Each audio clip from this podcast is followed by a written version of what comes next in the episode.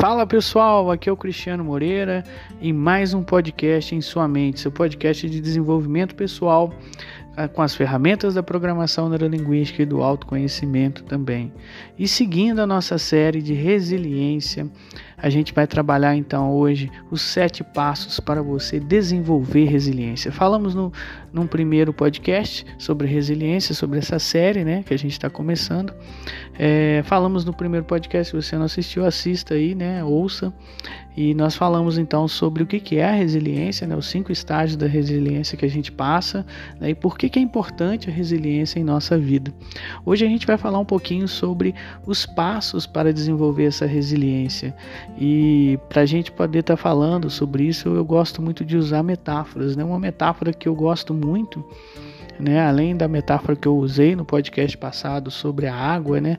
Sermos resilientes tem a ver com nós sermos iguais à água, né? A água se adapta aos formatos onde ela está. A água ela consegue se desviar. A água até pode é, rachar, né? Furar rochas, né? Igual a gente diz naquele ditado, água mole e pedra dura tanto bate até que fura. Então, assim, a água é um, excel, um, excel, um excelente símbolo, né? uma excelente metáfora para a gente falar sobre resiliência. E hoje eu quero também usar a metáfora do bambu. Né? O bambu, como você sabe, ele tem características muito peculiares né? No, no, na natureza. Ele é um dos elementos aí que também simboliza bastante a resiliência. O bambu, ele se curva mas não se quebra diante das tempestades né? E, e, resiliência tem a ver com isso, tem a ver com você. É, muitas vezes você pode até cair, mas você não se quebra. O que quer dizer isso? Você não perde a sua identidade, você não desfaz quem você é, você não se perde. Né? As pessoas que são frágeis ou é, escolhem se manterem frágeis, né? Porque nós seres humanos todos já nascemos frágeis, né? A gente precisa de um outro ser humano para cuidar de nós, diferente dos animais. Mas à medida que a gente vai crescendo, a ideia é nós nos tornarmos resilientes, porque somos frágeis por fora quando nascemos, mas por dentro já somos vitoriosos. É só você pensar em todas as vitórias que você teve antes de você nascer. É, você teve vitórias antes de nascer. Por exemplo, aquele, aquela corrida, aquela corrida de milhões de espermatozoides. Foi você que ganhou naquele dia. Pura sorte? Sim né, é, intervenção divina, sim, você pode colocar o enquadramento da fé também aí para você, mas o que importa é que você venceu, você já vem com essa semente da vitória, só de você existir, você já é uma dádiva aí nesse mundo, você já é um presente para esse mundo. E a, a sua gestação, né, todo o processo, é, não é um processo assim tão fácil né, dentro do ventre materno. E isso tudo nós todos passamos por isso e saímos vitoriosos. E quando saímos para o mundo, uma coisa totalmente diferente. Os olhos do bebê ardem por causa da luz, né? Lá dentro do ventre é escuro e aqui, e aqui no mundo de fora é iluminado. E quando você chega, você ao invés de receber um abraço de boas-vindas, não, você recebe aquele tapa no bumbum, né? Do médico, da parteira que fez ali, né? O, o parto para que você nascesse. Enfim, é, a gente já tem toda essa resiliência dentro de nós, a gente já tem toda essa força dentro de nós e começamos frágeis, mas a gente vai crescendo. Você não sabe nem rolar, nem virar para um lado para o outro. A única coisa que você sabe é chorar e chorar forte. Alguns de nós chorávamos fortes, por quê? Porque nós tínhamos esse viés da sobrevivência. Isso é fundamental dentro da resiliência, esse viés de sobrevivente, né?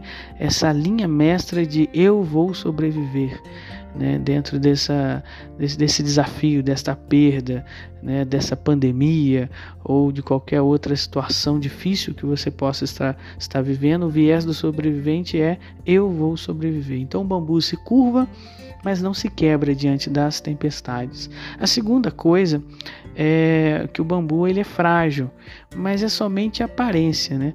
Você sabe que o bambu ele é bem enraizado, ele, ele tem raízes profundas, ele custa brotar da terra, porque na verdade ele está fazendo todo um processo de é, crescer para baixo primeiro, de se enraizar. Tem pessoas que você hoje percebe aí na mídia ou é, é, né, em outros em outros canais aí, outros mundos aí, é, onde você pode transitar é, profissionais, né, ou culturais que já são, que são hoje pessoas de autoridade, mas é, eles não nasceram ali de uma hora para outra, né? Tiveram talvez muitos anos de enraizamento, né? De aprofundar nas suas experiências e até no seu conhecimento, seja ele teórico, prático ou vivencial das emoções. Então, assim, assim como o bambu, a gente também pode ter uma fragilidade somente de aparência, mas quando a gente aprofunda as nossas raízes, né, quando a gente tem uma, um preparo bem é, firme né, e bem profundo naquilo que a gente sabe fazer ou se propõe a fazer pelo mundo, né, a nossa missão de vida, né, nós somos capazes de ser fortes e flexíveis ao mesmo tempo, que é o exemplo do bambu. É, o outro exemplo, né, o terceira, a terceira coisa né, que a gente pode aprender com o bambu é que o bambu encontra sua sabedoria no vazio. É, o bambu ele é oco por dentro e é isso que torna ele mais flexível. Não estou dizendo para você ser uma pessoa vazia, não estou dizendo para você ser uma pessoa sem é, é, conteúdo nenhum na vida, não, absolutamente. Mas para você abrir espaços para você sempre aprender. Esse vazio pode ser um espaço de boas-vindas para o aprendizado. Então, às vezes se ganha e às vezes não, não, não, não, não é perder, é aprender. Né? Às vezes se ganha e às vezes se aprende. Tá? Arrisca o perder aí e reescreve o aprender aí para você, tá certo? O bambu, ele encontra a sua sabedoria no vazio porque é isso que torna ele leve, profundo, forte e flexível ao mesmo tempo. Esse estado de aprendizado é fundamental para toda pessoa que quer ser resiliente, que precisa ser resiliente nos momentos difíceis. A quarta lição que eu aprendo com o bambu é que o bambu ele é simples e é útil também. Quantas coisas são feitas com bambu? Canoas, é, cabanas, né? Os nativos, né? As pessoas que viviam na floresta, na tribo, nossos ancestrais usavam muito o bambu para construções. E ele é muito útil por causa disso. A quinta lição com o bambu é justamente que o bambu cresce sempre para cima e nós podemos crescer sempre para cima. Né? A gente, a gente não, não pode crescer, não precisa crescer para baixo. O que significa crescer para baixo?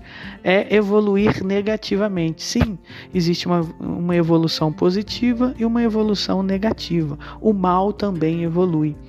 Então a nossa evolução deve ser sempre para cima, ou seja, positiva. E até as nossas quedas, eu tinha um, um sacerdote, um mentor, amigo meu, que dizia assim: se tiver de cair, caia para frente, que vai, você já andou mais um pouco. Então, assim, que as nossas quedas sirvam sempre para é, nos adiantarmos no processo. Né? A quinta lição com o bambu é que o bambu tem os seus nós né? E esses nós, né, é, significa as etapas da nossa vida, né? A gente, o bambu ele não é um, um, vamos dizer assim, um elemento inteiro. Ele tem ali aqueles gomos, né, aqueles nós que fazem com que ele ao mesmo tempo seja flexível, é, ao mesmo tempo ele também não se quebre.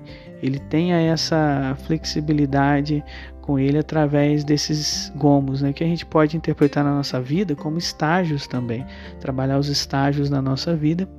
E justamente esses gomos podem quer, quer dizer isso, né? Podem dizer isso para nós, ou seja, não querer abraçar uma tarefa como, como todo, né? mas dividir em pequenos estágios. Né? Na PNL a gente costuma dizer que tudo é possível se fazer se divide, se a gente se divide essa coisa em pequenas partes, né? como um mosaico também. A outra coisa que eu aprendo com o bambu, né, a sétima coisa que eu aprendo com o bambu, é que o bambu ele nos ensina a, a crescer juntos com outros, né? Você nunca viu um bambu crescer sozinho, né? Ele está sempre ali um feixe ali de bambus, né? E ele nos ensina também a rir diante das tempestades, juntos, né? É, aqueles bambus eles fazem um barulho diante das tempestades que pode ser interpretado como um riso, né?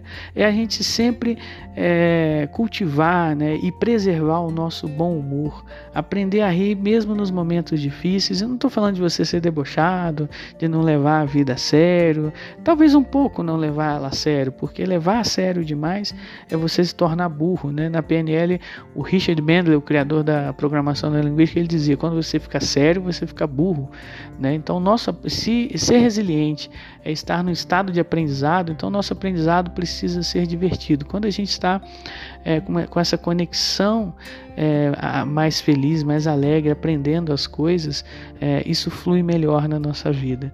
Então aprenda a rir diante das tempestades, igual o bambu, e rir juntos, né? Ou seja, buscar sempre pessoas que te apoiem, que estejam com você. Essas são as sete lições incríveis né, da resiliência, sete passos que a gente pode aí pegar com a analogia do bambu né, e que servem para a nossa vida. Te espero em outros podcasts e até mais.